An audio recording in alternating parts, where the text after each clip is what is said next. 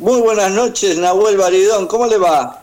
Hola Juli, querido, un placer saludarte a vos y a todos los compañeros y a la numerosa y fervorosa audiencia de La Raíz del Grito. Fervorosa sobre todas las cosas. ¿Cómo estás, Nahuel, tanto tiempo? Muy bien, Juli, muy bien, escuchando atentamente tu eh, la lectura de, ese prólogo que la verdad que, no lo conocía y realmente muy potente y bueno, como no, no sabía lo que cuando empezaste a leer qué, leías, este, qué, qué actualidad, ¿no? Eh, me imagino que habrá sido esa la, este, el criterio para seleccionar eh, esa lectura. el, el, otro día, el martes, tuvimos una, reunión este, con compañeros y, y ahora que vos lees eso, pienso ¿no? en, el, en el espíritu de esa reunión que fue un poco hablar de un poco de catarsis, del estado de ánimo de, muchos de, nosotros. Así que este, la verdad que es una lectura que obligada, que ya la, ya la iremos a hacer porque está realmente muy, muy buena y como vos decías, muy, muy potente. Muy potente, Nahue, y la, y la propuesta de él que es volver a la realidad americana, buscar y construir incluso las palabras y conceptos para poder interpretarnos y conocernos, reconocernos. En este prólogo es cuando él dice, sin un contenido vital, las palabras que en Europa determinan una realidad, en América fueron una entelequia, cuando no una traición.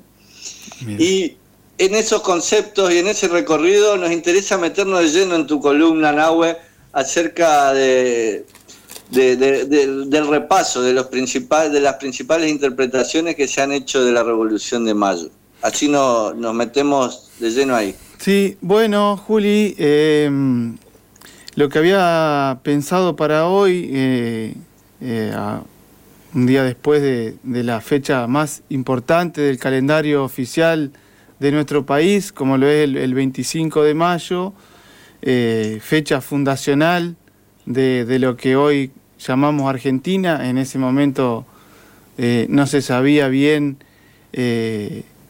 cómo se iba a llamar este territorio. Lo cierto es que había una convicción de que había que separarse, independizarse, dejar de ser colonia, eh, abandonar este, los lazos y las cadenas que nos unían con, con España. Y, bueno, pensaba que, sería interesante más que repasar el hecho concreto en sí de lo que fue la revolución. Eh, me, interesaba poder este, conversar eh, sobre las interpretaciones eh, que se hicieron de, ese acontecimiento fundacional. Y en ese sentido, la, primera y gran este, sistemática interpretación que se hizo fue la que hizo la generación del 37 de Echeverría, Alberdi, Sarmiento, entre sus principales figuras, y es interesante eh, que mm, ellos la, la, veían como una revolución inconclusa, una revolución eh, fracasada.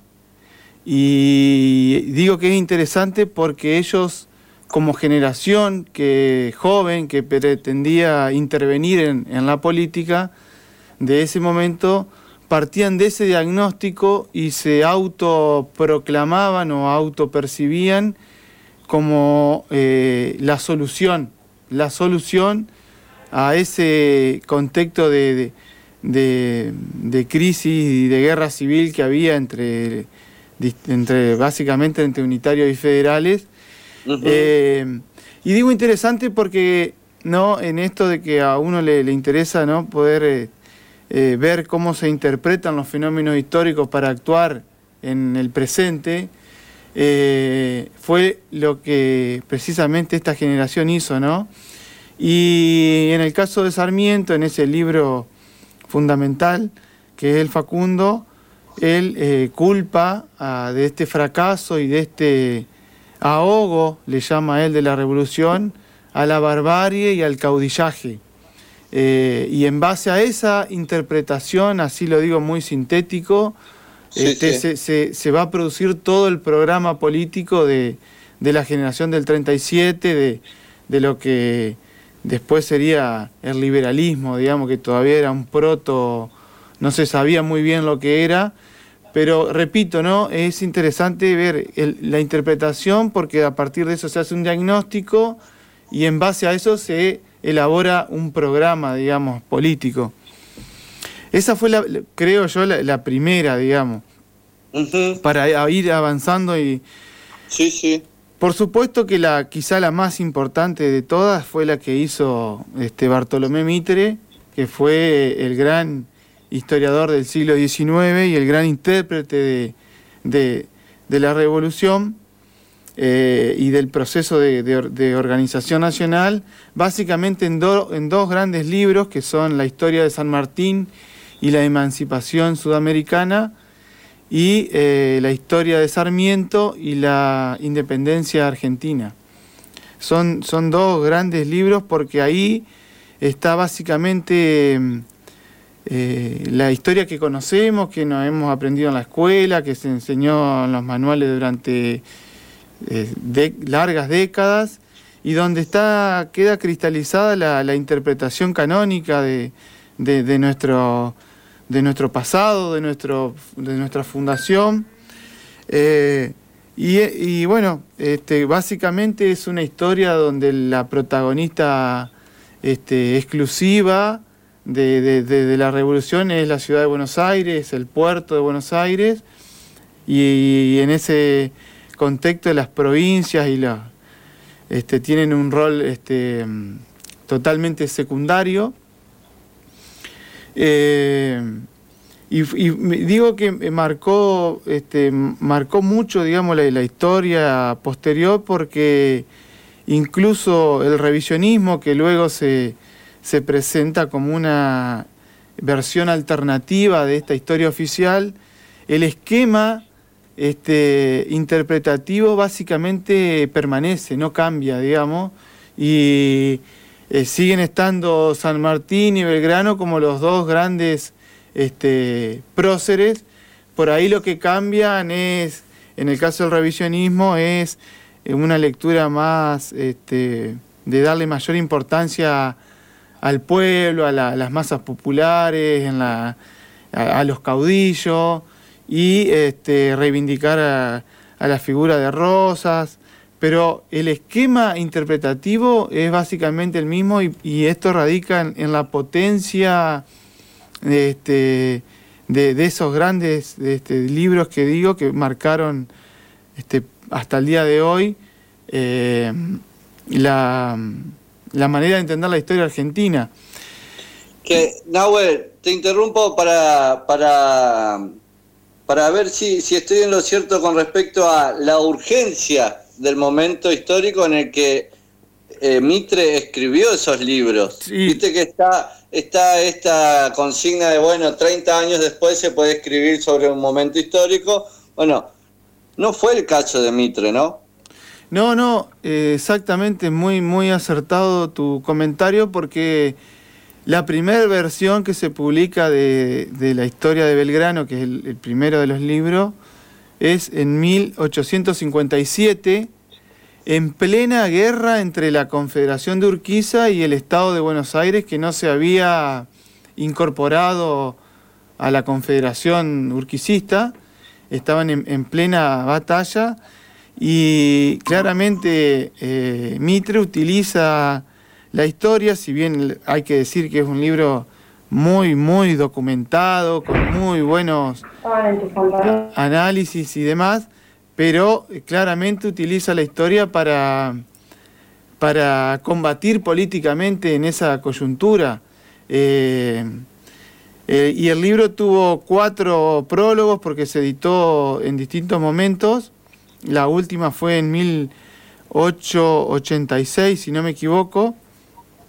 Y hay, hay, análisis ¿no? que muestran cómo en cada prólogo va modificando algunas cosas Mitre de acuerdo exclusivamente a la, coyuntura del momento y eso es realmente, a mí por lo menos me, interesa mucho, ¿no? La lectura del pasado para intervenir este, políticamente en el, presente.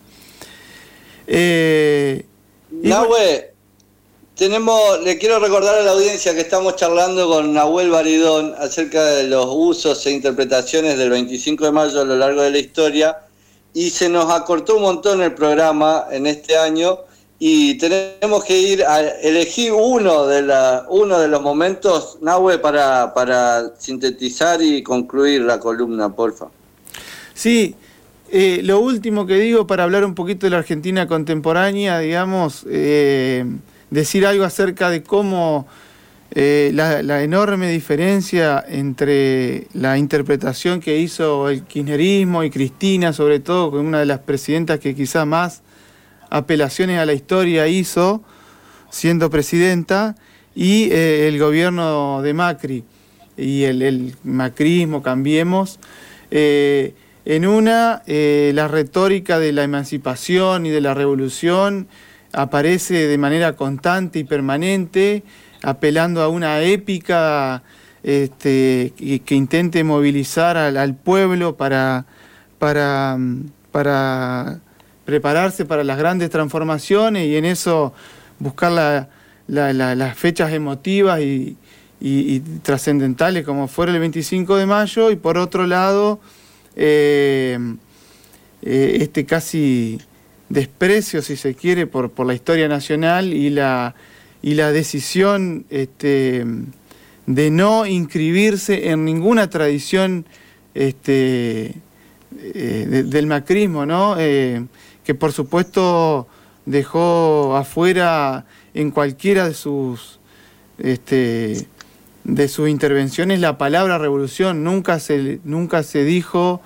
eh, hay un estudio muy muy interesante que muestra en una muestra que hubo en, el, Museo del Bicentenario, eh, en un escrito donde se, con la fecha del 25 de mayo, que se presenta la muestra, en ningún momento aparece la palabra revolución y es, muy sintomático para entender la, Argentina de ese momento, ¿no? Este, eh, todo lo contrario a, una, a una idea de, épica de, transformación, etcétera, sino que todo lo contrario, ¿no? Y recordemos lo último, eh, que para el bicentenario de la independencia se lo invitó al, rey de España y que el, presidente le, le, dijo querido rey y, dijo deben haber, haber estado angustiados nuestros próceres de tener que independizarse de España. Bueno, quería comentar eso, Juli, esas tres o cuatro grandes este, interpretaciones o lecturas del pasado y cómo eso repercute en, los distintos presentes. Buenísimo, Nahue, te agradecemos profundamente.